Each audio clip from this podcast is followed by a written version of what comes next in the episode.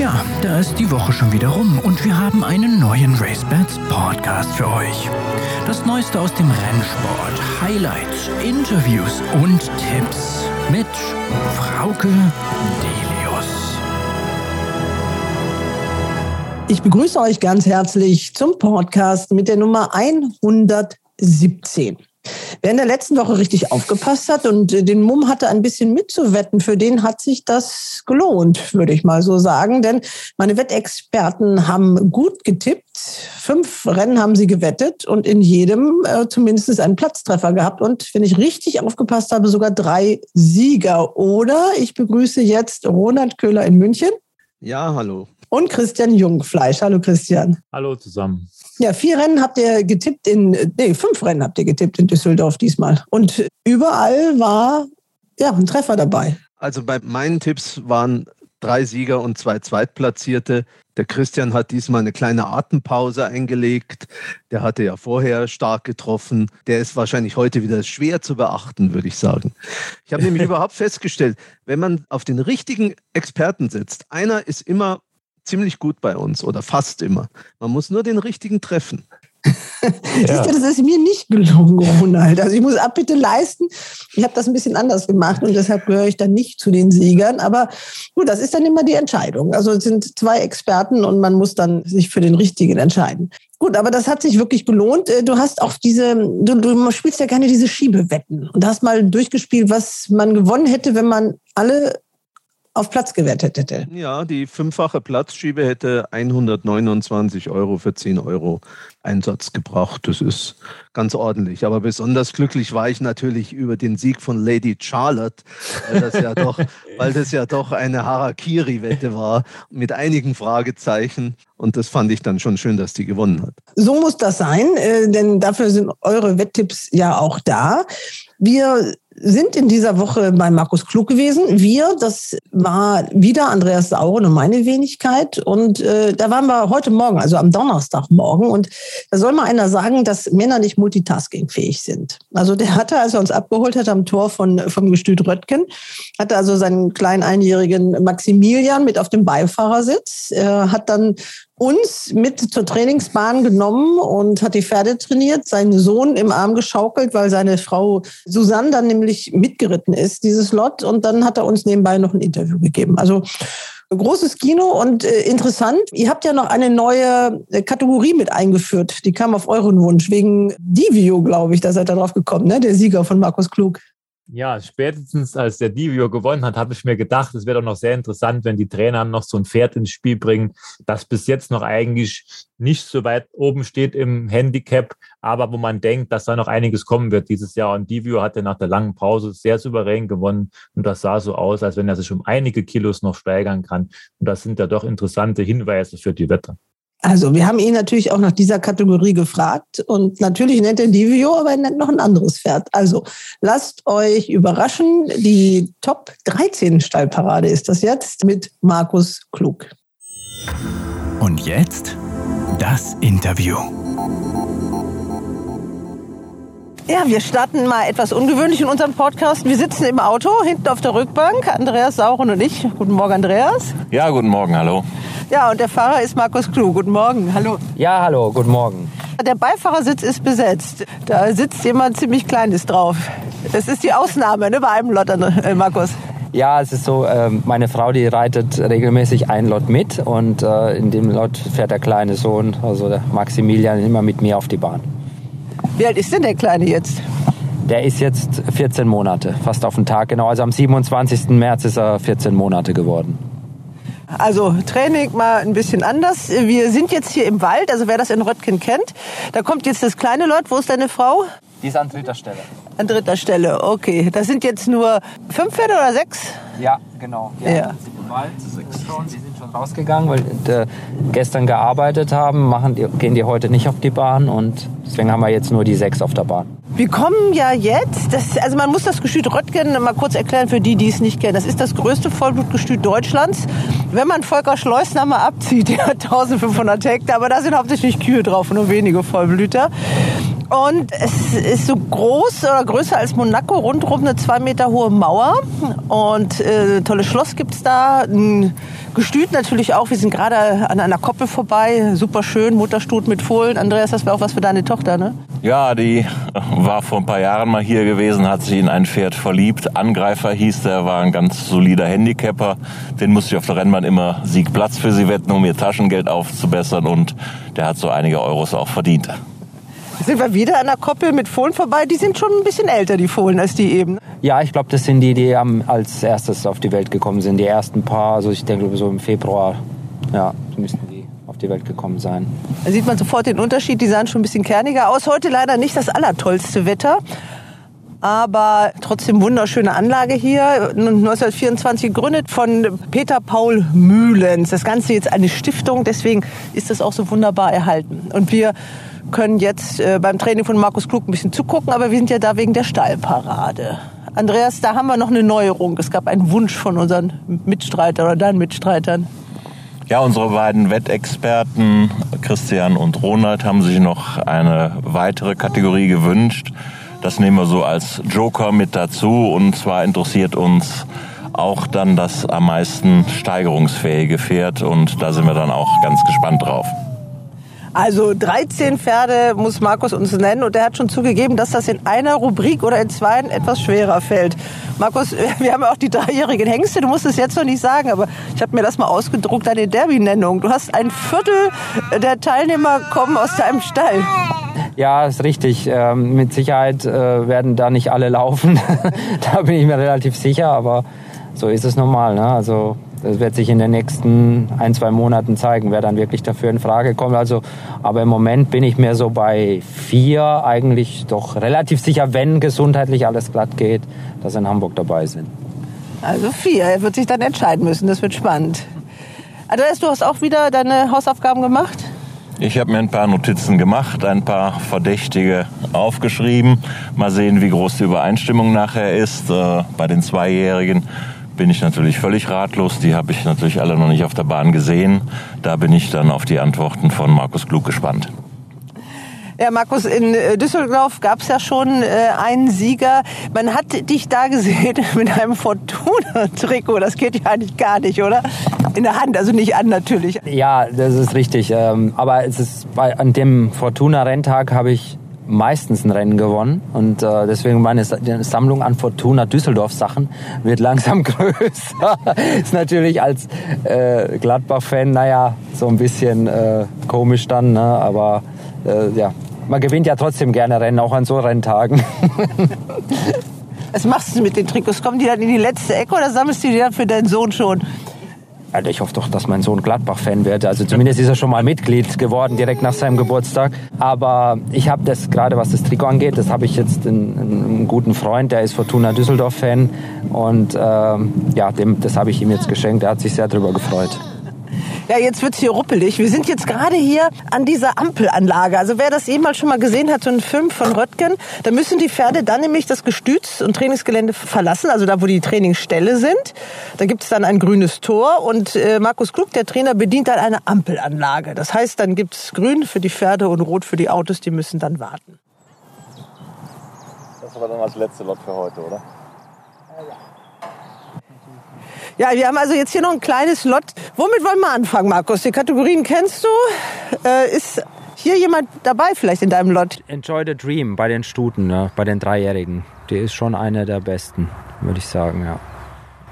Ja, erzähl ein bisschen was von der. Sie hat schon Black Type, also sie war Zweiter im, im, im Listenrennen in Köln, zweijährig, dann in, Fünfte in der Winterkönigin. Ja, ich denke, auf Dauer war äh, sie kein Pferd für 1600 Meter ähm, eher was für die Steherdistanzen. Aber bei den dreijährigen Stuten schon eine von der Jahrgangsspitze, würde ich sagen, ja. Hat sie auch eine Diana-Nennung? Ja, Diana-Nennung hat sie auch, ja. Du hast 13 Stuten mit Diana-Nennung. Da wird das schon, ich habe mal nachgezählt, Also für mich bei den Dreijährigen äh, drei ähm, rauszupicken, ist ganz schwierig dieses Jahr. Sowohl bei den Hengsten als auch bei den Stuten, muss ich ehrlich zugeben. Wer sich jetzt ein bisschen wundert und den Anfang nicht mitgekriegt hat, Maximilian will auch mitreden. Der hängt nämlich im Maxikose am Arm von Markus. Also bei einem Lot ist der kleine Zwerg mit dabei. Andreas, Enjoy the Dream, steht die auch auf deiner Liste? Nein, die stand nicht auf meiner Liste. Äh, aber gucken wir mal, wir müssen ja noch zwei Pferde hören, ob ich da richtig liege. Also wir sind jetzt bei den dreijährigen Stuten. Enjoy the Dream hast du als erste genannt. Was sind die anderen beiden Pferde? Ja, eigentlich sind drei zu wenig, aber Ja, wir wollen es ein Ja, ja, bisschen weiß. schwierig Ja, machen. ja, ja, ja. Ähm, My Lady ist äh, sicher eine Studie, die wo man große Hoffnung haben kann. Sie ist noch ungeschlagen, hat den Juniorenpreis gewonnen gegen die Hengste mit einem eigentlich schlechten Rennverlauf. Das sah schon sehr gut aus. Sie hat auch eine Diana-Nennung und ähm, ja, wird dann wahrscheinlich anfangen ähm, im Gruppe 3, entweder in Krefeld oder im Schwarzgoldrennen. Das müssen wir dann sehen. Da muss ich gleich mal nachhaken. Die ist ja, glaube ich, im September war das gewesen, Juniorenpreis. Danach nicht mehr gelaufen. Man hätte sie vielleicht gerne noch eine Winterkönigin gesehen. Was war der Grund, warum sie da schon Saisonschluss gemacht hat? Ja, sie hatte da eine kleine Verletzung nach dem Rennen, jetzt nichts Dramatisches, aber es war so, dass wir gesagt haben, bevor wir da was riskieren, machen wir lieber Winterpause mit ihr. Sie hat ja großes Black Type schon und ja, deswegen ist sie dann nicht mehr gelaufen. Und denkst du, Stehvermögen ist ausreichend für die Diana oder auch fürs Derby? Sie hat ja, glaube ich, auch eine Derby-Nennung. Ja, muss man sehen. Also hundertprozentig kann ich es jetzt noch nicht sagen. Aber ich denke, also 2000 Meter sind überhaupt kein Problem. Ob es dann über die richtige Steherdistanz geht wie 2,4 Derby, das muss man natürlich erstmal abwarten. ja. Wo soll es denn mit der losgehen? Entweder in Krefeld ähm, im Busch Memorial, das wäre natürlich gegen die Hengste, oder halt in Köln im Schwarzgoldrennen. Das müssen wir dann entscheiden. Okay, dann haben wir erstmal zwei, My Lady und Enjoy the Dream. Dann brauchen wir noch eine dritte Stute. Jetzt klingelt erstmal das Telefon von Markus. Ja, wir sind bei den Stuten und äh, die dritte Lady, die brauchen wir noch. Ja, also es tut mich da ganz schwer zwischen Mount Taha, Wagnis und Sword Miss. Also da ist jetzt eine raus und ich hätte auch jetzt die drei nehmen können und die anderen zwei nicht. Also deswegen, ähm, ja, ist ganz, ganz schwer, schwer zu Wir sagen. machen es nachher noch schwieriger. Du musst uns dich nachher noch auf eine Reihenfolge festlegen. Eins, zwei, drei. Okay, dann will ich jetzt mal aus dem Bauch raus sagen, Sword Miss. Da muss er natürlich auch begründen, warum. Ja, sie hat über 2000 Meter gewonnen. Also man denkt jetzt erstmal Richtung Diana. Und Die hat ja auch eine Derby-Nennung. Ich glaube, dass für die 2400 Meter überhaupt kein Problem sind. Der Stil, wie die in Baden-Baden gewonnen hat, war, hat mich schon beeindruckt. Ist wie eine große Steherin und deswegen, es ist reine Gefühlssache zwischen den äh, Stuten, aber dann würde ich sie jetzt noch dazu nehmen. Also hast du dich dann erstmal auf drei festgelegt. My Lady, Sword Miss und äh, Enjoy the Dream. Wagnis und wie ist die vierte? Taha. Mount Taha.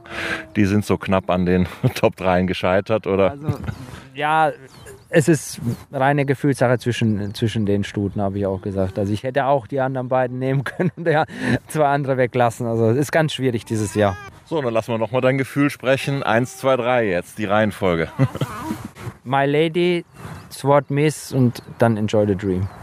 Okay, eine Rubrik haben wir, jetzt musst du wieder zurück. Das ist ja im Training hier immer so, immer ein Hin und Her. Jetzt müssen wir nämlich wieder zurück zur Ampelanlage. Es gibt ja auch einen Rückweg für die Pferde. Ja, bei Galopp intern habe ich zum Beispiel gesagt, Wagnis, Sword Miss und Mount Taha. Ne? Da habe ich die anderen beiden jetzt weggelassen. Also, ist schwierig, schwierig dieses Jahr. Und dann hast du noch ein Pferd erwähnt, äh, Well Disposed. Der kann man ja eigentlich auch nicht vorbei. Ja, ist halt noch, die anderen haben ja alle schon gewonnen oder zumindest, also auch Black Type. Bei ihr ist es so, dass sie halt noch gar nicht gelaufen ist. Deswegen muss sie die Arbeitsleistung auch erstmal auf der Rennbahn bestätigen. Deswegen würde ich sie jetzt in dem Kreis jetzt nicht so dazu zählen. Aber sie ist sicher ein Pferd mit viel Talent, ja. Erzähl auch mal, äh, warum. Also da gibt es ja auch schon Verwandtschaft. Ja, und zwar ist sie eine Halbschwester von ähm, Windstoß und Weltstar und ist von Dubavi. Da kann man natürlich schon Hoffnung haben und sie hat es auch schon in der Arbeit gezeigt. Also Windstoß und Weltstar, natürlich die beiden noch ziemlich aktuellen Derby-Sieger des Gestüts Röttgen. So, wir wechseln dann die Kategorie, bleiben bei den Dreijährigen, aber gehen zu den Hengsten. Auch da gibt es äh, eine große Auswahl und damit sicherlich ganz schwierige Aufgabe für Markus Klug. Aber Markus, wie siehst du das bei den dreijährigen Hengsten? Wer ist da bei den Top 3 vorne dabei? Da muss er wieder lachen, das wird nämlich auch nicht so ganz einfach, denke ich. Nein, das ist ja fast ähnlich wie bei den Stuten, würde ich mal sagen. Wenn ich jetzt zum größeren Kreis wählen äh, müsste, dann würde ich auf jeden Fall mal so Moonstruck äh, auf jeden Fall nehmen. Dann ähm, äh, Adakan. Ähm, Pferde, die auch richtig Talent haben, sind Lavello, Schwarzer Peter, Ariolo. Aber ich kann mich ja nur für drei entscheiden. Ja, wenn ich jetzt Richtung Derby denke, ähm, würde ich auf jeden Fall so Munstrak nehmen, ähm, Adakan, weil also die beiden sind für mich sichere Steher. Drittes Pferd, ja, das ist jetzt nicht so einfach. Ähm, Schwarzer Peter ist ein sehr gutes Pferd. Der war Zweiter im Winterfavorit. Die Form aus Baden-Baden kann man streichen. Ob er der größte Steher ist, weiß ich nicht. Das gleiche gilt für Ariolo. Ich glaube eh nicht, dass das ein Pferd ist für 2-4. Ja, dann würde ich jetzt mal einfach mal jetzt Schwarzer Peter dazu nehmen. Dann sag noch mal ganz kurz, Schwarzer Peter, erzähl ein bisschen was zu jedem Pferd. Also äh, so Munstrak ähm, hat überzeugend gewonnen, zweijährig, obwohl er nicht so das frühreifste Pferd ist. Erinnert mich sehr an seinen Vater. Das heißt jetzt nicht, dass das Derby mit zwölf Längen gewinnen wird, aber, aber äh, so vom Art, von der Art und Weise, auch wie er aussieht, wie er sich bewegt, äh, vom Charakter erinnert er mich sehr an seinen Vater Moon.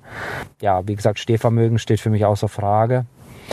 Und ähm, ja, dann als nächstes Adakan, das überlegen, Gruppe 3 in, in Rom gewonnen ist auch ein großer Steher mit Sicherheit. Deswegen glaube ich auch, dass er auf ein Pferd ist, was äh, zur Jahrgangsspitze gehören wird.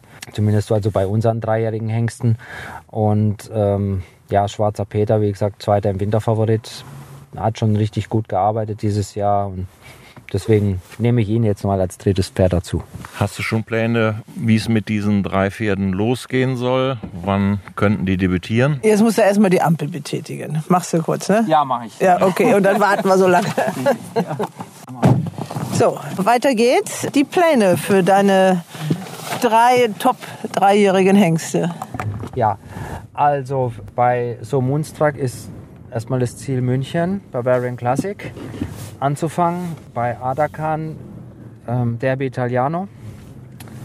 Und direkt ins Derby Italiano gehen ja. oder ja. ohne Pause? Okay. Ja, ja, ich, ja, so ist im Moment der Plan. Eventuell käme auch noch München in Frage, aber im Moment sieht es so aus, als würde er direkt in Rom laufen. Ähm, bei Schwarzer Peter, der wird in Busch Memorial laufen, Krefeld, wenn alles glatt geht. Okay, und jetzt natürlich die Frage aller Fragen. Wer ist denn dein Top-Dreijähriger? Ja, schwierig, schwierig. Ähm, Im Moment würde ich mich mal auf So Moonstruck festlegen. Also So Moonstruck die Nummer 1 und dann war eben noch Ardakan, Schwarzer Peter, die laufen auf unterschiedlichen Distanzen, aber wir messen es mal so an GAG, Gewinnsumme am Ende des Jahres. Äh, wer wäre da deine Nummer 2? Da würde ich sagen Adakan. Der hat ja, um nochmal auf die Form zurückzukommen, Ende des Jahres ein Gruppe 3 Rennen in Italien mit sechs Längen gewonnen.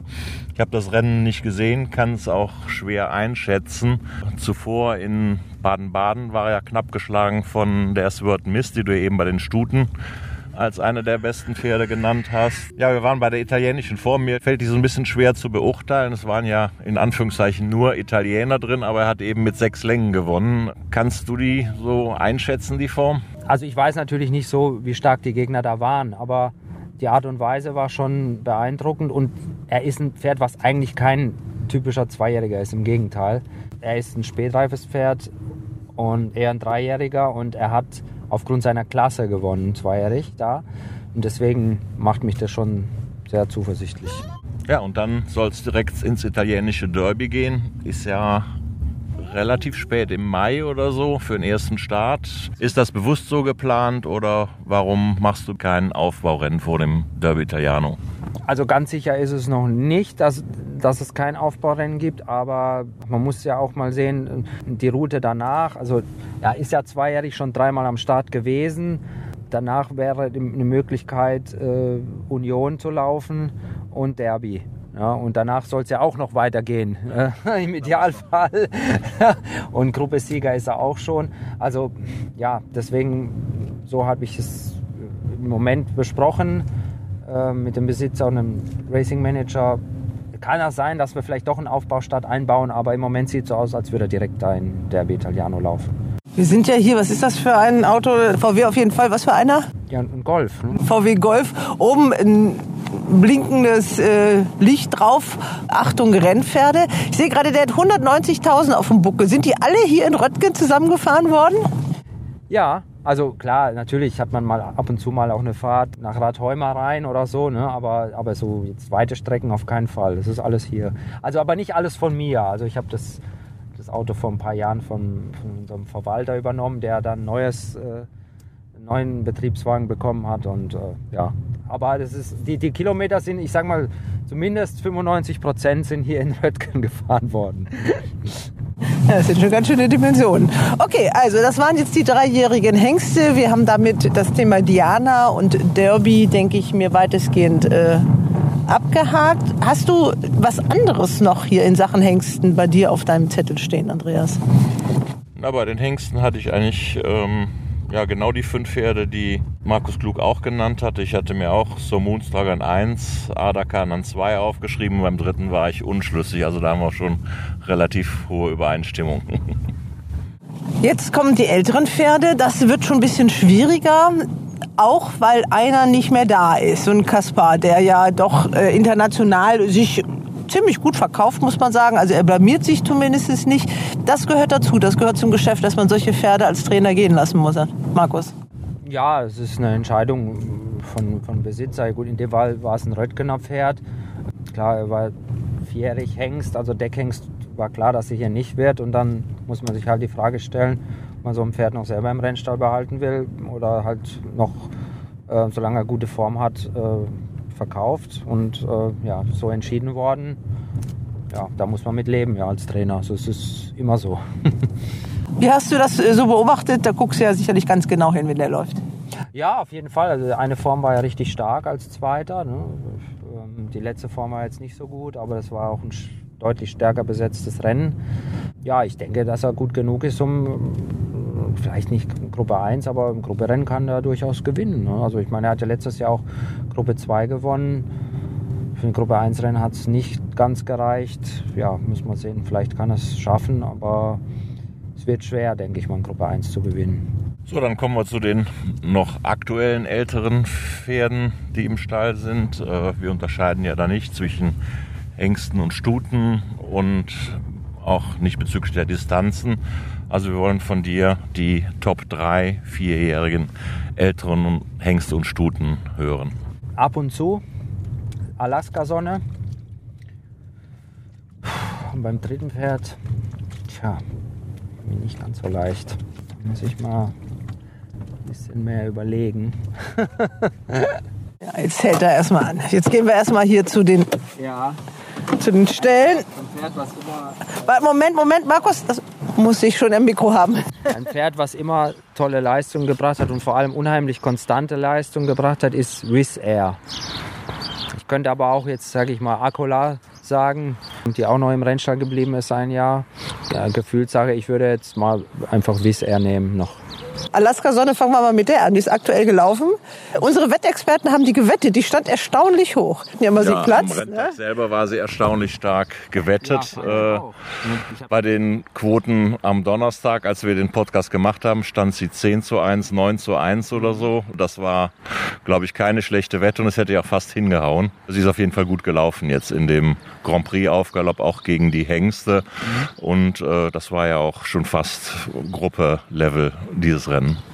Ja, sehe ich genauso. Also in einem Gruppe 3 Rennen trifft man auch keine anderen Pferde wie da in Deutschland. Deswegen, wir sahen auch sehr zufrieden. Mich hat dann überrascht, dass er am Ende noch sogar Favorit war also auf der Bahn. Das hat mich schon gewundert. Aber sie hat ja auch eine Pause gehabt seit der Diana immerhin. Warum? Ja, ich war dann nach der Diana war sie so ein bisschen aus dem Leim. Ne? Und für die Klasse, ich meine, sie war dann schon Listensieger. gesagt, dass man dann noch mit Gewalt versucht, aus dem, noch auf ein Rennen zu gehen. Da haben wir dann gesagt, dann lassen wir die lieber bis vierjährig in Ruhe. Hat dann auch Koppelpause gehabt und alles. Und das hat sie uns, denke ich mal, jetzt gedankt. Na, zumindest sieht es im Moment danach aus. So, ich musste deinen Sohn da rausholen. ja. Und dann machen wir gleich weiter. Ja. Ja, die Kinder im Galopprennsport, die machen immer schon einiges mit. Ja. Aber das stählt ja auch. Also die sind viel in der frischen Luft. Da muss man dann nicht mit dem Kinderwagen auf den Spielplatz gehen. Oder macht er das auch? Ähm, ja, mach mal auch schon, ja. ja. Aber bei besserem Wetter als heute. Ja, Alaska Sonne, vierjährige Stuten, die sind ja nicht so ganz leicht zu managen. Wird es dann in der Hauptsache auch gegen die Hengste hier in Deutschland gehen oder hat man eventuell Auslandsstarts mit ihr geplant? Steht da schon etwas fest? Ja, sowohl als auch, denke ich mal. Also wir werden sicher das eine oder andere Grupperennen in Deutschland laufen, auch gegen Hengste, aber dann, wenn wir ins Ausland gehen, dann sicher ein reines Stutenrennen. Ja. Und dann, die, ja, die zwei reinen äh, Gruppe Stutenrennen, die hat man ja dann erst, also für die, für die, auch für Ältere dann im Herbst, also in der zweiten Jahreshälfte. Ja, wir stehen hier gerade vor dem Stall von My Lady. Das war ja die Nummer eins bei den dreijährigen Stuten gewesen, aber wir unterhalten uns weiter über die älteren Pferde. Natürlich musste der Name auf uns so fallen, als äh, St. Ledger-Sieger, Fünfter im Derby war auch immerhin gewesen. Der Name gefällt mir immer als Kölner ganz gut. Ich war auch gestern noch bei einem BAP-Konzert gewesen, da haben sie auch auf und so gespielt. Sicherlich vom GAG her die Nummer eins im Stall. Wie sind da die Pläne in diesem Jahr? Er ist ja dann zuletzt auf ganz großen Steherdistanzen gelaufen. Ja, ich denke, er wird auch dabei bleiben. Für ihn fangen wir später an im Jahr, weil er, hauptsächlich liegt äh, der Fokus auf der zweiten Jahreshälfte. Ähm, und ich glaube aber auch, dass er vielleicht sogar das eine oder andere Rennen über 2400 Meter laufen kann. Ja, also zumindest in Deutschland. Ja, also das wäre meine Anschlussfrage gewesen. Also auf 2,4 ist er ja auch und ich glaube, er hat sich zum Herbst hat er sich noch mal ein gutes Stück gesteigert oder so.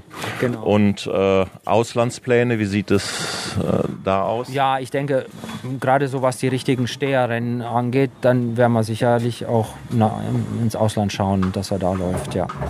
Gibt es da schon konkrete Rennen, die ins Auge gefasst sind oder entscheidet man einfach? Nein, also im Moment noch nicht. Im Moment haben wir jetzt noch keine konkreten Pläne, aber ich denke, so Frankreich ist äh, auf jeden Fall ein Thema über die richtigen Steherdistanzen. Ja wo wir gerade bei Frankreich sind. Du bist ja so relativ vorsichtig mit Frankreich-Starts. Ich habe mal geguckt, letzte Saison waren es, glaube ich, so knapp zehn Starts in Frankreich gewesen. Also überwiegend laufen deine Pferde in Deutschland. Welche Überlegungen spielen dabei eine Rolle? Naja, ich denke, es ist auch einfach so ein bisschen die Struktur, die wir haben. Also wir haben hauptsächlich zwei- und dreijährige Pferde. Bei den älteren haben wir ja fast nur Ausnahmen, aber fast nur Pferde für Listenrennen und aufwärts. Da ist dann doch, denke ich mal, ja, ist nicht ganz so einfach immer in Ausland. Natürlich gehen wir da den einen oder anderen Start hin, aber wir haben jetzt, sage ich jetzt, kaum Pferde, sagen wir, mit einem Handicap in Frankreich oder in, die in Reklame laufen sollen. Ähm, deswegen sind die Frankreich-Starts ein bisschen wenig. Auch jetzt sagen wir, mit den Zweijährigen gehe ich ungern so ins Ausland. Das habe ich eigentlich noch nie gemacht. Mhm. Dann lasse ich lieber zwei äh, oder so schon in einem Rennen in Köln laufen, wenn die nicht weit reisen müssen. Gerade für die ersten Starts. Und ja, deswegen kommt es so ein bisschen zusammen, dass wir da relativ wenig äh, im Ausland haben. So, dann gehen wir rüber zum dritten Pferd, Wizz Air. Ich glaube, die Stute steht auch hier gleich nebenan. Da können wir dann mal rübergehen. Auch dann dieses Jahr eine vierjährige Stute von Adlerflug. Vielleicht reflektierst du nochmal die letzten Leistungen aus dem letzten Jahr und wie die Erwartungen für dieses Jahr sind und wie die Pläne sind. Ja, also sie sind, ist ein sehr konstantes Pferd. Sie war noch nie schlechter als Dritte und es war ja auf, auf Gruppe-Level. Also unheimliches Kämpferherz, die Stute. Ich glaube, dass sich dieses Jahr nochmal steigern kann. Sie hat ähm, jetzt mehrfach Black-Type-Platzierung geschafft. Sie hat noch keinen Listensieg. Das ist natürlich erstmal das Ziel, mit ihr großes Black-Type zu schaffen. Und äh, da werden wir dann erstmal versuchen, das in Deutschland zu schaffen. Also vielleicht am, am 1. Mai, äh, dass sie da läuft in Hannover. Ja, und danach sicher werden wir auch so mal schauen auf freie Stutenrennen, auch vielleicht nach Frankreich gehen mit ihr und ja, auf dem Level dann, äh, dass er da Leistung zeigt. Also sie hat ja schon bewiesen, dass er das kann. Letztes. So, das waren also die drei vierjährigen und älteren Pferde, Afonso, Alaska Sonne und Wizz Air. Ist das auch die Reihenfolge oder würdest du sie andersrum sortieren? Nee, ich würde sagen, das ist auch die Reihenfolge. Okay, dann. Jetzt kommen wir äh, zu den Youngstern, zu den Zweijährigen. Da ist der Zettel von Andreas nicht ganz so voll, weil da weiß, da, da ist ganz nicht leer sogar. Ne? Da, komplett leer. Da habe ich noch keinen von laufen sehen. also da weiß man noch nichts, aber der Trainer weiß natürlich was, denn der kennt die Pferde aus dem Training. Ja, ähm, ist natürlich jetzt schon sehr schwierig, Prognosen abzugeben bei den Zweijährigen. Ich würde mich jetzt einfach mal aus dem Bauch raus für zwei Stuten entscheiden. Die eine ist Dalvida, das ist eine Lord of England Stute aus der Röttgener D-Linie, ähm, die immer frühreife Pferde gebracht hat und sie macht mir schon so einen Eindruck, als wäre sie auch ein sehr frühreifes Pferd. Dann Ashara von Gestüt Schlenderhahn, bei dem Bruder, Alson, ist ihr Halbbruder, ist eigentlich eine logische Wahl. Und ähm, dann würde ich auch Superius sagen, das ist ein, ein, ein Helmet-Sohn, wo die Mutter Zweiter in der Winterkönigin war. Und ja, deswegen würde ich ihn auch mitnehmen. Also die drei sind, denke ich mal, so von, von der Frühreife und von allem die Pferde, die ich jetzt wählen würde falls es jetzt so ein bisschen geschnaubt hat im Mikro, das war dann Wiss er, weil dieser Puschel, da waren auch schon Derbysieger dran. Torquato Tasso war da auch schon dran. Also Schön. Schön, ja. Schauen wir mal, ne? vielleicht bringt es ja Glück. Wir haben einen Hengst, Superius, Dalvida war dann die eine Stute und die dritte hieß, ich hab's... Achara. Achara. Das sind also die mhm. drei Top Zweijährigen. Nach jetzigem Stand, da kann sich bei Jungpferden natürlich ja. immer alles viel ändern. Was denkst du, wer könnte von denen am frühesten auf der Bahn zu sehen sein? Stand heute würde ich sagen Dalvida. Mhm. Ja, dann müssen wir natürlich wir machen es ja immer ganz schwer, noch eine Reihenfolge haben. Eins, eins, zwei, drei wollen wir die drei noch sortiert haben. Das ist das Ratespiel jetzt. Ja. Dann würde ich sagen Achara, Dalvida, Superius. Schön, dann haben wir noch die letzte Rubrik. Welches ist das steigerungsfähigste Pferd, was du in deinem Stall siehst? Da können wir ruhig auch in die Ausgleichsklasse gehen, auch wenn du davon nicht so viele hast. Aguirre, das ist ein Schlenderhahner, vierjährig, war bei Grafar im Training einmal gelaufen, war relativ enttäuschend, über 2200 Meter. Aber ich glaube, da könnte ein paar Rennen gewinnen dieses Jahr, wenn gesundheitlich alles glatt geht. Das ist ein Camelot aus der Amazonas. Also der kann im vierjährigen sieglosen Rennen anfangen. Da kann man dann schon mal ein paar Euro drauf riskieren, denke ich, wenn er da startet. ja, Divio könnte man natürlich auch wählen. Der hat jetzt gerade gewonnen, ne? deswegen vielleicht eine Woche früher. Deswegen sind die Jungs auch drauf gekommen.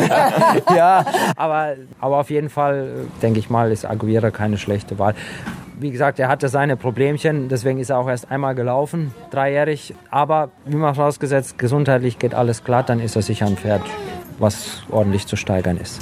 95 Pferde sind im Moment bei dir im Training. Kommen da noch ein paar dazu oder ist es jetzt so? Ist der Stall jetzt soweit komplett?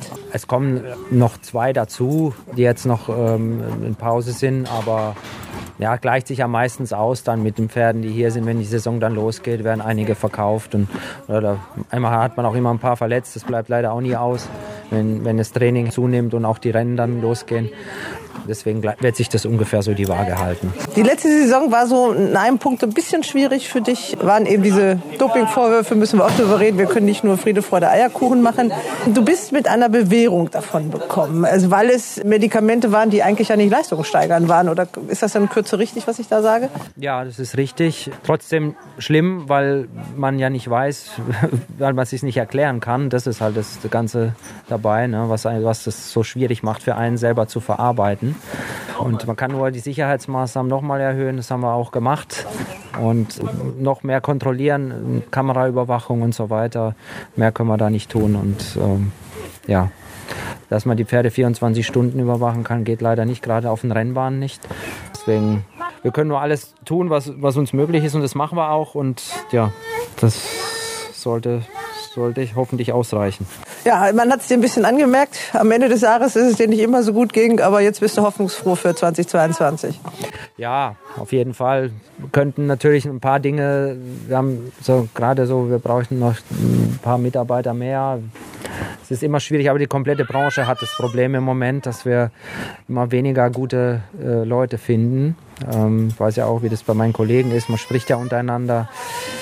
Denke, man, vielleicht müssen wir da ein bisschen, vielleicht könnte uns der Verband auch ein bisschen helfen, dass man vielleicht auch Leute und Arbeiter, Reiter aus Drittstaaten leichter nach Deutschland kriegen könnte, aber das ist alles nicht so einfach. Ja, die Stellenanzeigen sieht man eigentlich in fast oder von fast allen Rennstellen. Ja, genau, das ist so. Das ist die komplette Branche davon betroffen und ähm, auch andere Branchen, nicht nur unsere. Ähm, aber es ist, ich habe das Gefühl, es wird von Jahr zu Jahr schwieriger.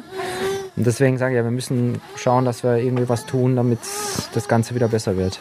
Wie bist du jetzt so mit dem Rennkalender zufrieden? Das ging ja sehr verhalten los. Krefeld, da habt ihr euch aber auch alle zurückgehalten, die Trainer, muss man sagen. Mhm. Düsseldorf sah ja schon anders aus. Jetzt wieder Mannheim. Da hast du aber auch was laufen ein, glaube ich. Ja, ist natürlich ein bisschen schade, dass wir Anfang April sag mal, Mannheim als Alleinveranstalter haben an einem Sonntag. Das Krefeld angeht, wir hatten Anfang März noch mal richtig Frost. Und ja, ich hatte auch, gerade für die Handicaps habe ich ja gar nicht so viel Pferde, deswegen hatte ich da nur einen Starter. Ähm, ja, Düsseldorf war schon anders. Ja, und auch jetzt, also so richtig, ich sage mal, so richtig los geht es dann an dem Wochenende 16., 17., 18. Da werden wir schon viele Starter haben, Stand heute. Kann sich dein Bruder freuen, ne? Ja, sprechen wir aber gerade noch mal äh, aus aktuellen Gründen. Einen Starter hast du am Sonntag in Mannheim, ist auch ein vierjähriger Siegloser. Die Saison ist ja hervorragend für dich losgegangen. Ich glaube, die ersten vier Starts, zwei Siege, zwei zweite Plätze. Äh, in Mannheim sollte der, glaube ich, auch ganz vorne dabei sein, oder? Ja, ich hoffe es. Bis jetzt äh, hat er es im Rennen nicht so umgesetzt. Also wir haben äh, schon Hoffnung mit ihm gehabt. Die ersten Formen waren ja auch richtig stark. Gerade die erste Form dreijährig letztes Jahr hatte dann Probleme, wurde am Kehlkopf operiert.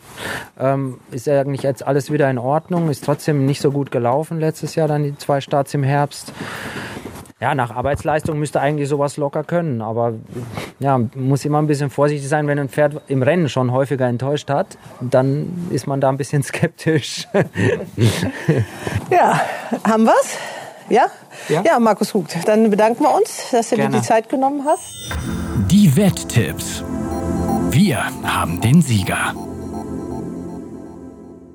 Ich habe ja meine Wettexperten schon begrüßt, Ronald Köhler aus München und Christian Jungfleisch aus Quierschied. Das waren die, die auch letzte Woche schon gewettet haben, weil Andreas Sauren ja mit mir zusammen im Gestüt Röttgen war, haben wir das diesmal wieder so aufgeteilt.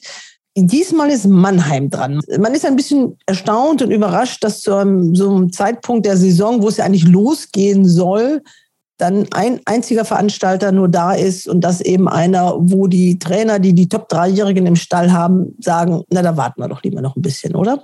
Ja, das ist leider richtig. Man sieht es ja nicht nur an den Pferden, auch viele Top-Jockeys reiten in Mannheim nicht, weil ihnen das scheinbar ein bisschen zu gefährlich ist und auch die Felder sind teilweise nicht so voll wie in den letzten Wochen. Würde man eigentlich ein bisschen mehr erwarten und ich denke, würde noch eine Bahn im Westen veranstalten, wäre da wahrscheinlich auch mehr los. Aber gut, Trotzdem für, die, für den Südwesten ist eine schöne Sache. Die Leute in Mannheim sind ja auch immer sehr Galoppsport begeistert, aber dennoch ist es nicht vergleichbar mit letzte Woche Düsseldorf. Ja, Düsseldorf, das muss man sagen, war natürlich noch das perfekte Wetter. Das wird jetzt am Wochenende wahrscheinlich ein bisschen anders aussehen. Und die Leute hatten richtig, äh, ja, man muss es so sagen, hatten richtig Bock, mal wieder rauszugehen. Dann kam natürlich nicht der Fortuna-Renntag dazu. Deswegen waren unheimlich viele Familien unterwegs mit den Kids, die da irgendwie auf die Torwand geschossen haben. Also das war wirklich ein ganz stimmiger Renntag, der Lust auf mehr gemacht hat. Jetzt also Mannheim. Ihr habt euch da drei Rennen ausgesucht und Christian dann noch eins aus Frankreich. Das ist aber auch am Sonntag, oder? Oder am Nein, Samstag schon? Am Samstag schon. Am Samstag, ja, dann ja. fangen wir mit dem an. Grupperennen. Ja, das ist der Prix Edmond Blanc, ein Gruppe 3 Rennen über die Meile in Saint-Cloud. Ein sehr interessantes Rennen, wie ich finde, das der Christian da rausgesucht hat. Es sind zwar nur sieben Starter, aber ich würde sagen, mindestens vier davon haben schon eine Siegchance. Die vier möchte ich jetzt mal kurz rausgreifen. Da ist mit der Nummer eins The Revenant. Der hat das Rennen 2019 gewonnen. Dieses Pferd kennen wir auch aus der Badener Meile. Da war er wann war das? Auch 2019, glaube ich, hat er das ja, gewonnen. Richtig. Ja. Äh, er ist mit, mit sieben der älteste Teilnehmer im Feld, hat aber nichts von seinem Können eingebüßt. Äh, ein ganz überzeugender frischer Sieg, äh, gerade eben einen Listensieg in St. Cloud. Also der hat Form und auch rechnerisch steht er wirklich sehr interessant in der Partie mit äh, Sumio im Sattel.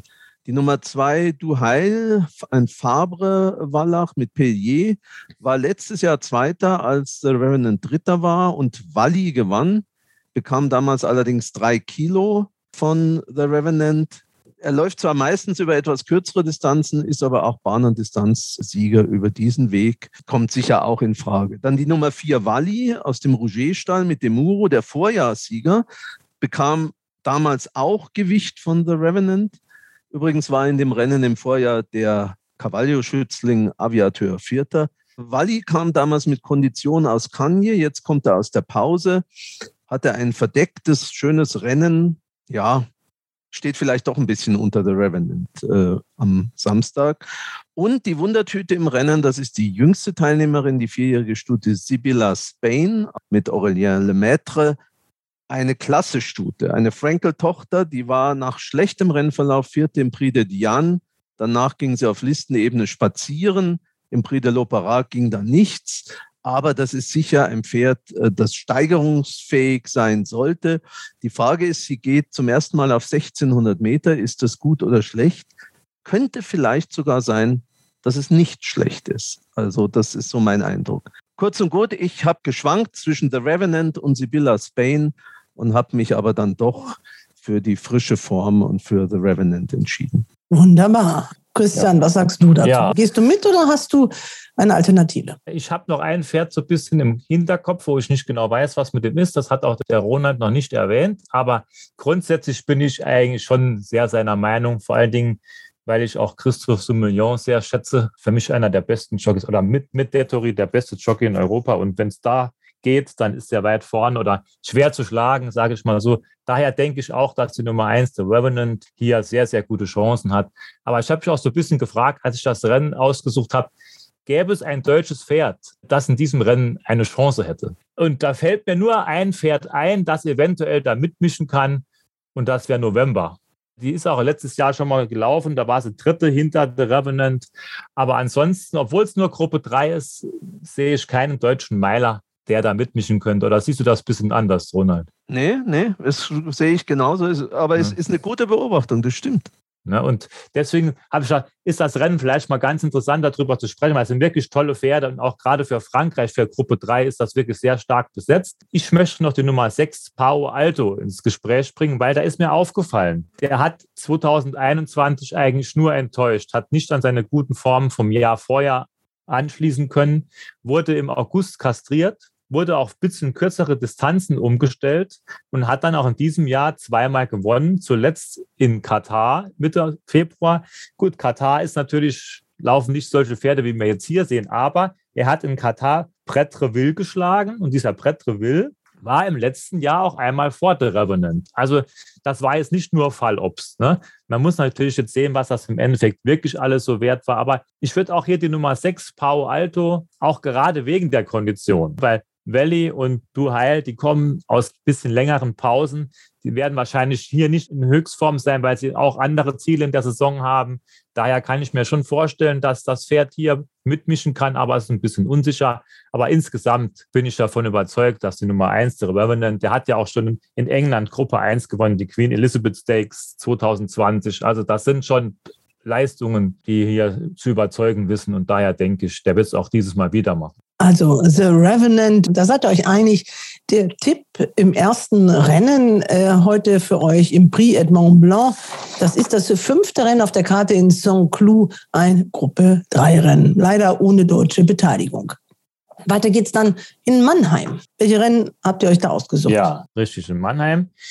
Da geht es bei uns los mit unseren Tipps im zweiten Rennen um 11.50 Uhr. Das sind die dreijährigen sieglosen Pferde über 1900 Meter. Das sind acht Stück am Start. Der Ronald hat mir in der Vorbesprechung gesagt, wir werden uns sehr schnell einig. Da bin ich mir gar nicht so sicher, ob wir uns da so sehr schnell einig werden.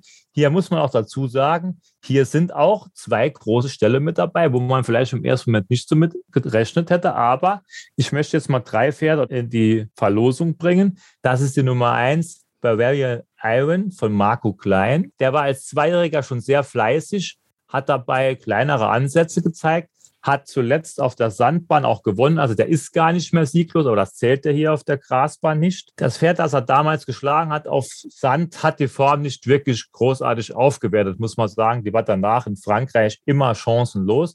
Aber das Pferd hat Kondition, trägt aber hier 60 Kilo, muss also allen Gegnern Gewicht geben. Aber Marco Klein will natürlich bei seinem Renntag hier wieder richtig Gas geben. Also deswegen denke ich, der kann das schon schaffen. Dann die Nummer vier, Cash Attack aus dem Schirgenstall von Gestüt Wittekinshof. Also da ist auch gut gezogen, eine Stute mit Suchi Terraci im Sattel, der wohl wieder zurückgekehrt ist nach längerer Pause.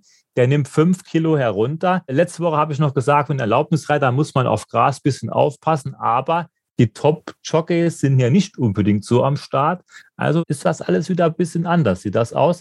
Die Stute war als Zweijährige auch schon mal platziert, zweite in München, hat jetzt keine größeren Nennungen, aber 53 Kilo trägt sie hier nur und von daher die kommt jetzt auch nicht zum Kaffeetrinken hier vorbei, gehe ich mal von aus. Das wird sich Peter Schirgen schon was gedacht haben. Und dann muss man natürlich die Nummer 6, Valpolicella erwähnen, die hier von Henk Grebe geschickt wird. Er bringt keinen eigenen Jockey mit, muss man auch dazu sagen. Also Alexander Peach sitzt hier im Sattel. Die Stute trägt Scheuklappen, ist letztes Jahr nur einmal gelaufen. Das war aber schon am 30.06. hat danach pausiert. Die ist fürs Schwarzgoldrennen genannt. Also ist schon eine seltsame Vorbereitung fürs Schwarzgoldrennen hier in Mannheim zu laufen. Also ich bin da ein bisschen skeptisch, ob diese Nennung nicht sehr optimistisch war. Die Geschwister von weil die waren auch alle weit entfernt von Black-Type-Klasse. Also ich bin mir da nicht so sicher. Und daher, ich weiß nicht so genau, welches Pferd Ronald da als klaren Tipp gesehen hat. Und deswegen möchte ich immer das Wort direkt an den Ronald weitergeben. Also für mich ist Tech Attack in dem Rennen unschlagbar. Mit Sushi Terraci, der jetzt bei Schirgen arbeitet, fünf Kilo runter. Das Pferd wird meines Erachtens heiße Favoritin. Die hat im Auktionsrennen debütiert und war dann in München nur geschlagen von Good Liza, der Bergler-Stute, der bei Sarah Steinberg ja große Hoffnung gelten. Also für mich schaut Tech Attack raus in dem Rennen. Okay, gut. da wird man zwar nicht reich damit, aber ja, hilft ja, ja nichts. Ja, ich habe halt letzte Woche in Düsseldorf den Eindruck gehabt, dass die Schirgenpferde alle noch einen Start gebrauchen könnten. Wirkte auf mich ein bisschen so. Aber klar, mit 53 Kilo, also ich hätte gedacht, du nimmst die Nummer 6, deswegen war ich mir nicht so sicher. Was, Gut. weil ich gerne Rotwein trinke oder was? Ja, ja. ja. ja, Christian, wie gehst du da mit oder erwärmst du dich dann vielleicht für Valpolitell? Nein, nein, ich, ich glaube nicht an die Stute, bin ich ganz ehrlich. Und ich denke dann, ich tippe die Nummer 1. Scardino kennt die Bahn wie seine eigene Westentasche und vielleicht kann er dem Suchi Terraci noch einmal zeigen, warum er noch kein Azubi mehr ist und schon Jockey ist. Aber sieben Kilo ist schon ein Haufen Holz und Ronald hat da gar nicht so Unrecht. Wie geht's weiter? Im dritten Rennen, einem Ausgleich 3 über 1400 Metern. Ich glaube, wir müssen jetzt ein bisschen Tempo machen bei 1400 Metern. Acht Starter, drei davon von Frank Fuhrmann. Man muss ja wirklich froh darüber sein, dass der Frank Fuhrmann so viele Starter hat, denn sonst sehen die, die Teilnehmerfelder oft äh, ziemlich mau aus, was die Zahl der Pferde betrifft. Hm, schwierig. Ich will mal drei Pferde nennen. Die drei, Mr. Gent, Vorjahrssieger dieses Rennens, hat jetzt ein bisschen höhere Marke eigentlich mein Mumm in dem Rennen, aber die äußerste Startbox 8, das gefällt mir natürlich überhaupt nicht als alter Startboxenfreak. Dann äh, die Nummer 2 Prinz Percival, über den hat der Christian ja auf Sand äh, schon gesprochen. Ich finde ihn diesmal sehr interessant, weil Sean Byrne im Sattel sitzt. Der gehört ja auch zu den Erlaubnisreitern, die wirklich auf Gras mithalten können und er ist seine vier Kilo sicher absolut wert. Und dann vielleicht für Hurricane, die vier von Christian von der Recke mit Anna van Bahn- und Distanzsieger 2020, frischer Sieger in einer harmlosen Aufgabe in Mons, im Gras-Handicap runtergekommen, die gute Startbox 1. Ich lasse es mal dabei bewenden und lasse dem Christian den Vortritt mit dem Tipp, weil ich möchte ihm nicht sein vielleicht Lieblingspferd wegnehmen. Also ich finde, das Rennen ist sehr offen. Also da kann viel passieren und irgendwie finde ich bei jedem Pferd einen Grund, warum es nicht gewinnt. Also ich lehne mich jetzt mal ein bisschen aus dem Fenster und sage, die beiden Stall Royal Blue Starter haben keine Chance. Alle anderen haben irgendwie eine Chance. obwohl ich bei Degas auch nicht so ganz dran glaube, Prinz Percival ist die Marke sehr hoch. Auf Gras deutlich höher als auf Sand, aber Sean Byrne ist mir auch aufgefallen. Ich nehme Fair Hurricane, die Nummer vier, weil der zuletzt in Mons gewonnen hat. Er hat das Siegen jetzt gerade nochmal frisch kennengelernt, ist vielleicht jetzt wieder hoch motiviert. Der war die letzten Male nicht immer so glücklich in Mannheim. Also er braucht ein bisschen Renn besseren Rennverlauf als die letzten Male, aber mit der Box 1, jetzt rede ich auch mal über Boxen ausnahmsweise, könnte das auch passen. Aber so ein bisschen habe ich auch die Nummer 7 Zirkuskind im Auge, dass die, wenn sie da nach vorne kommt in Mannheim, da kann auch ein bisschen was gehen, weil die Gegner sind jetzt nicht übermäßig stark. Aber ich tippe trotzdem die Nummer 4, Fair Hurricane. Und äh, Ronald, äh, bei wem? Dann nehme ich auch nicht den möglicherweise Toto-Favoriten. Das wird vielleicht schon Mr. Gent werden als Lokalmatador, sondern ich nehme dann auch einen etwas größeren Außenseiter, die Nummer zwei, Prince Percival mit Sean Byrne. Dann äh, haben wir auch das dritte Rennen und dann habt ihr euch ausgesucht, wenn ich richtig geguckt habe, das Viererwettrennen. Genau, richtig. Die Viererwette. Diesmal auch mal wieder mit zwölf Pferden am Start. Das heißt also für alle Wetter interessant. Es gibt vier Platzwetten. Da kann man sich auch eher mal trauen, Außenseiter Siegplatz zu wetten, weil man hat ein bisschen mehr Absicherung. Es sind zwölf Pferde am Start. Die Gewichte sind sehr unterschiedlich von oben nach unten gesehen. Auch die, die Form der Pferde und Verfassung der Pferde ist sehr unterschiedlich, würde ich sagen. Aber ich möchte jetzt mal einfach vier Pferde erwähnen, die für mich hier gute Möglichkeiten für die Viererwette haben, obwohl ich mir sicher bin, dass diese vier Pferde nicht reichen werden, um die Viererwette zu treffen. Aber das erste Pferd ist die Nummer zwei, Footloose, das ich erwähnen möchte, mit fünf Kilo Erlaubnis auch hier am Start kommt in Mannheim gut zurecht, läuft da eigentlich immer vorne mit Siegen hat in letzter Zeit nie so ganz geklappt. Ist halt der erste Jahresstart, aber gegen diese Gegner könnte da schon was gehen. Dann muss man erwähnen, die Nummer drei, Lucky Lips, obwohl das Jahresdebüt auch sehr schwach war, aber Marco Klein, der wird den hier schon aufbieten, weil er sich was ausrechnet. Der ist hier auch schon öfter gut gelaufen in Mannheim. Und wer mir besonders gut gefällt, ist die Nummer vier, Eat the Dust. Der kommt auf kleinen, wendigen Bahnen super zurecht. Er hat auch in Mannheim schon gewonnen über die Distanz. Alexander Pietsch kennt das Pferd auch sehr gut. Und der kommt zwar auch aus einer kleinen Pause, aber wenn man seine letzte Form aus Sand auch mal anschaut, die war auch sehr gut. Er war da nicht weit geschlagen von Parol und Parol ist danach, wissen wir ja alle, durchgestartet. Wenn man das ein klein bisschen nur in Relation setzen kann, dann muss auch Ite Dust noch was im Tank haben. Und das hier ist ja nur ein Ausgleich 4. Das sollte schon was möglich sein. Aber natürlich ganz gefährlich wird wahrscheinlich sein, unten die Nummer 10, Zambala für den Turfclub Mannheim von Marco Klein trainiert. Also die wollen sicherlich einen Heimsieg machen. Anna Vandentrost im Sattel, das hängt meines Erachtens damit zusammen, weil die Gewichte auch nicht passen. Also das hat jetzt nichts mit dem Stalljockey Scardino zu tun. Ich denke, das hängt am Gewicht. Die steht auf Gras deutlich günstiger als auf Sand. Wenn sie das ein bisschen übertragen kann, ihre Siegform von der Sandbahn, muss sie in dieser Gesellschaft mitmischen können, vor allen Dingen, weil ganz viele Pferde, die hier laufen, aus einer Pause kommen. Also vier Pferde hat Christian genannt, die zwei Footloose, die drei Lucky Lips, die vier Eat the Dust und die zehn Zambala. Ronald, ist da ein Kandidat dabei, mit dem du dich auch anfreunden kannst?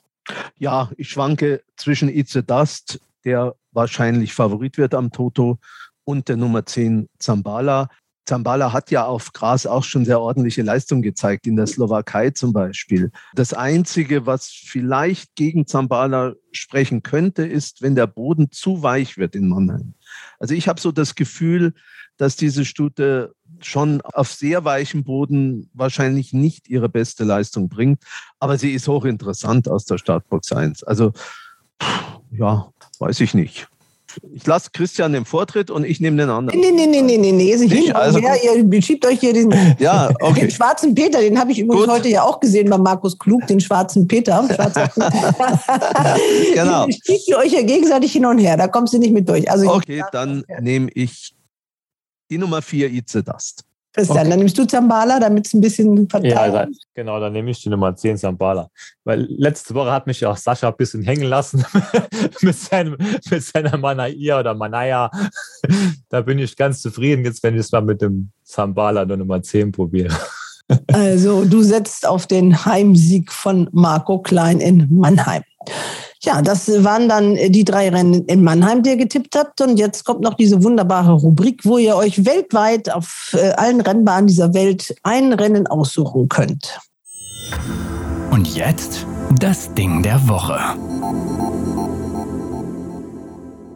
Wer fängt an? Ja, ich weiß nicht, Roland, wann ist dein Tipp denn? Meiner ist nämlich sehr früh schon im, am Freitag. Ja, meiner ist am Sonntag. Ah, okay, gut, dann fange ich an, weil ich habe mich noch umentschieden. Ich habe auch erst einen Sonntagstipp gehabt, aber der war mir ein bisschen zu einfach und dann wollte ich ein bisschen mehr Risiko gehen. Also ich bin am 1. April im Einsatz schon. Da geht es mittags schon los in Chantilly im ersten Rennen. 13.40 Uhr ist das schon. Also da muss man früh dabei sein, also den Podcast auch früh gehört haben. Das ist ein Verkaufsrennen, 1900 Meter für junge Jockeys, also die noch in der Ausbildung sind. Da habe ich mir ein Pferd von Carlos Lafont Paria rausgesucht. Longre heißt das Pferd, ist erst vier Jahre alt, ist auch noch nicht häufig gelaufen. Der läuft hier mit Arthur Mosset im Sattel. Der ist auch verwandt mit Gerald Mosset. Bis zu seinem Können fehlt noch ein bisschen was, aber das wird auch hier nicht ganz verlangt. Das Pferd steht hier gut im Rennen, rein rechnerisch und hat auch schon gezeigt, dass er die Marke kann. Es ist gut, dass hier ins Verkaufsrennen, da ist das nicht so wichtig, aber er war zuletzt auch siebter von 16 im Handicap, geht jetzt auf kürzere Distanz, das sollte ihm entgegenkommen. Und äh, die Hauptgegner sind Smoking Bianco für deutsche Interessen und Trimlight. Aber ich gehe für die bisschen bessere Quote hier mit Langre oder Langre, so wird es wahrscheinlich ausgesprochen. Und der sollte hier sehr gute Möglichkeiten besitzen. Erste Mal Verkaufsklasse, da geht die Post ab. Sag nochmal genau den Rennort, welches Rennen das ist und wann genau. Genau, Chantilly am Freitag, dem 1. April, das erste Rennen um 13.40 Uhr. Und dein Tipp trägt welche Nummer? Die Nummer 5. Ist notiert. Ronald, was hast du dir ausgesucht? Oder bleibst du in Mannheim? Ich bleibe in Mannheim. Wenn schon Mannheim, dann auch Mannheim im Ding der Woche. Ich gehe ins vierte Rennen, ein Ausgleich 4 über 2500 Meter. Als ich mir diese Vorstarter angeschaut hatte, da habe ich mir gedacht, naja, da ist ja das, das gute Ding drin, die Nummer 4, Golden April, Bahn- und Distanzsiegerin aus dem Stall von Marco Klein mit hervorragenden aktuellen Sandbahnformen, hat natürlich Riesenchancen. Aber dann habe ich mir gedacht, nee, das ist ja eigentlich nichts. Das Pferd steht zu niedrig. Da kriegst du, wenn überhaupt, ja, kannst du dein Geld verdoppeln. Und das ist mir einfach zu wenig für ein Ding der Woche. Insofern habe ich einen Gegner gesucht in dem Rennen und ihn in der Nummer 1 Bottle of Smoke gefunden mit Sean Byrne im Sattel. Dieses Pferd hat im letzten Jahr dieses Rennen als Jahresdebütant gewonnen, steht wieder in etwa bei seiner Siegmarke und nimmt die vier Kilo von Byrne in Anspruch. Könnte sein, dass das geht. Hast du von diesem Trainer schon mal was gehört? Das Christoph? ist ein äh, Besitzertrainer, Christoph Masser, der hat gerade jetzt erst vor nicht allzu langer Zeit seine Besitzertrainerprüfung gemacht. Und äh, nachdem wir ja einen Südwestexperten in der Runde haben, den Christian Jungfleisch, habe ich mich sofort erkundigt, was es mit diesem Christoph Masser auf sich hat. Und Christian weiß natürlich Bescheid. Ja, Ja, los. ja gut, ich, ich will es hier nicht, ganz genau weiß ich nicht. Ich habe jetzt keine standesamtliche Urkunden geprüft und so weiter. Aber dieser Christoph Masser, der ist meines Erachtens der Lebensgefährte von der Miriam Keller, der Besitzerin dieser Pferde. Und der ist die ganze Zeit immer schon dabei gewesen. Und ich denke, die haben das immer schon zusammen gemacht. Vorher war die, wenn ich mich nicht ganz täusche, Erika Keller, die Trainerin, das ist, glaube ich, die Mutter dann von der Miriam Keller. Also die haben das alle schon zusammen getan. Da wird jetzt quasi nur der Stab weitergegeben oder wie auch immer. Also da hat sich in den Trainingsverhältnissen kann sich da normalerweise nichts großartig zum letzten Jahr geändert haben. Bottle Aber- of Smoke, it's a family affair, würde ich sagen. Aber das müsste dann der erste Starter für Christoph Masser sein. Das ist richtig, ja. Okay, ihr Lieben, ja, dann haben wir ähm, Mannheim, drei Rennen so regulär getippt. Einmal Gruppe 3 in Frankreich und jetzt das Ding der Woche einmal in Chantilly und dann ist Ronald nochmal nach Mannheim zurückgekehrt. Ja, gibt es auch irgendwas Spannendes? Ja, es gibt endlich, muss man sagen, die Versammlung in Mülheim am Freitagabend. Im Moment steht auch noch alles. Keiner, der wichtig ist, hat Corona, aber die sind auch fast alle schon durch, muss man sagen. Und es stehen wohl zwei Kandidatenteams zur Wahl, was ich gehört habe. Mal sehen, was dabei rauskommt. Wir werden uns überraschen lassen. Hoffentlich ist dann ein funktionsfähiger Vorstand da, dass dann endlich auch Rennen stattfinden können wieder in Mülheim. Da drücken wir doch die Daumen für alle. Okay, ihr Lieben, ich bedanke mich ganz herzlich, wünsche euch Hals und Bein bei euren Wetten und hoffentlich läuft das so gut wie letzte Woche. Also, macht's gut. Ciao. Ja, Hals und Bein. Ciao. Das war's für heute. Wir sind nächste Woche wieder für euch da. Und bis dahin wünschen wir Hals und Bein.